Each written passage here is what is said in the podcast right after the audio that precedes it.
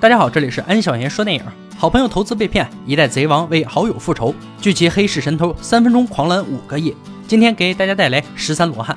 人老心不老的鲁本一直有一个发财梦。鲁本自己有一家大型赌场，但是生意惨淡，已经欠下一屁股债。为了扩张生意，早日翻本，他打算拿出全部家当与阿尔合作，开一家别具风格的赌场饭店。鲁本的好朋友丹尼极力反对，他了解阿尔的为人，阿尔就是一个道貌岸然的大骗子。在这之前，他已经坑了很多合伙人，但是鲁本却沉浸在阿尔给他绘制的暴富蓝图中，对丹尼的话充耳不闻。果不其然，阿尔把鲁本踢出了局，并强迫鲁本签下了股份转让合同，赌场也被阿尔盖了名字，从此也和鲁本没有任何关系。美梦破碎，鲁本被骗得一无所有，导致他急火攻心，患上了心肌梗死，像个活死人，没有一点生机。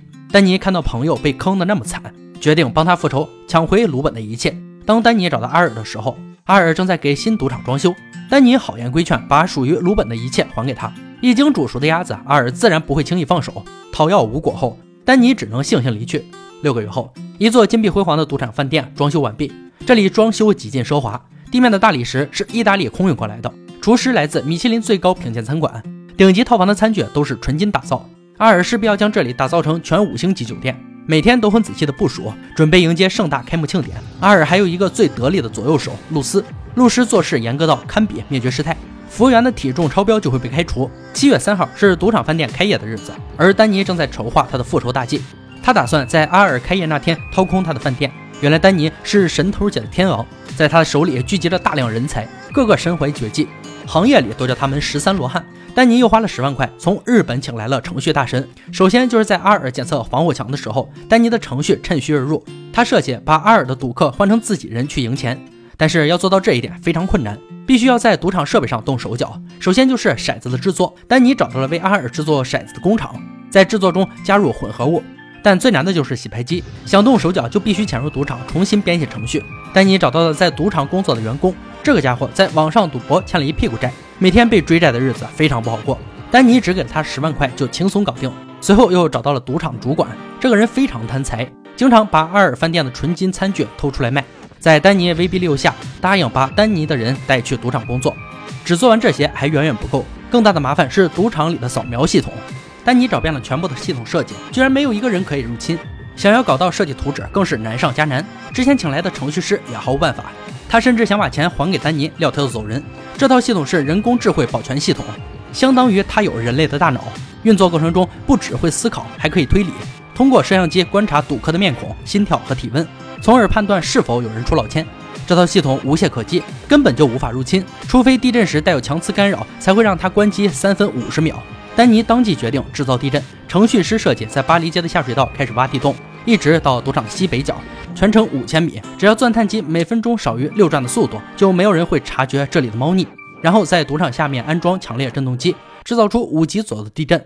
丹尼一刻没有耽误，自掏腰包购买了一架钻探设备，就此展开工作。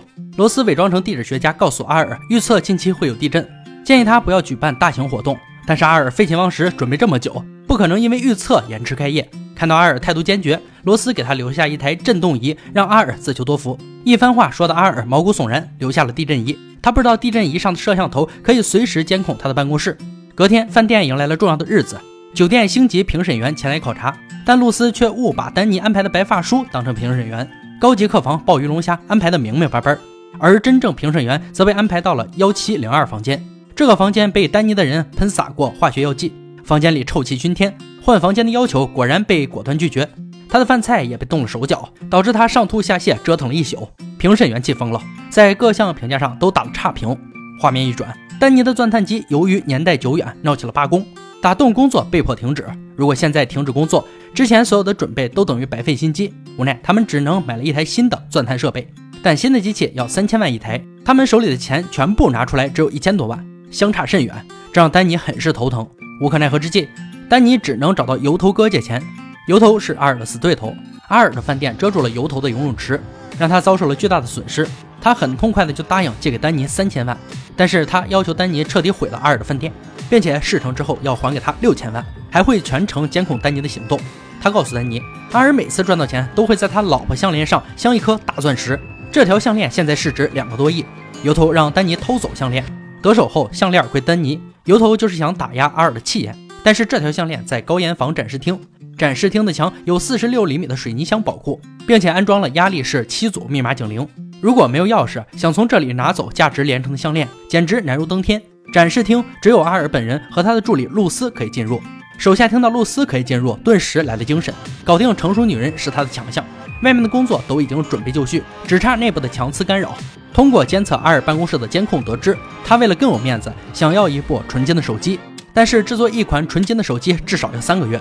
阿尔急于在开业典礼上装逼，不想等那么久，让露丝去想办法。这件事难倒了露丝。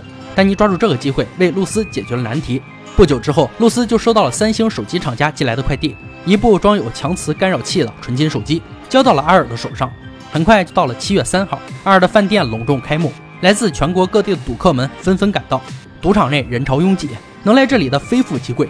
丹尼的人也全部到齐，他的计划还在紧锣密鼓的进行中，他将准备的赌场用品顺利的运输到赌场内。手下用帅气的脸和迷魂香把露丝搞得意乱情迷，但酒店的客房都已经全部入住，露丝只能带着他来到存放钥匙的展示厅。来到这里，手下就在保险柜边安装了爆破弹，隧道这边也全部就绪，万事俱备。丹尼的人都在等待合适的机会，但是丹尼出现在这里引起了阿尔的警觉，他叫来了联邦调查局的人，抓走了丹尼的一个黑客高手。阿尔为了这一天筹划许久，不敢有任何疏忽，他换掉了黑客碰过的所有机器。阿尔没想到，他的行为已经掉进了丹尼的陷阱。很快，丹尼让罗斯在动过手脚的机器上投入带有编码的游戏币，然后留了一颗在机器上。随后，一个胖妞来到这里，把那颗游戏币投入了机器。一把游戏，他赢了三千多万。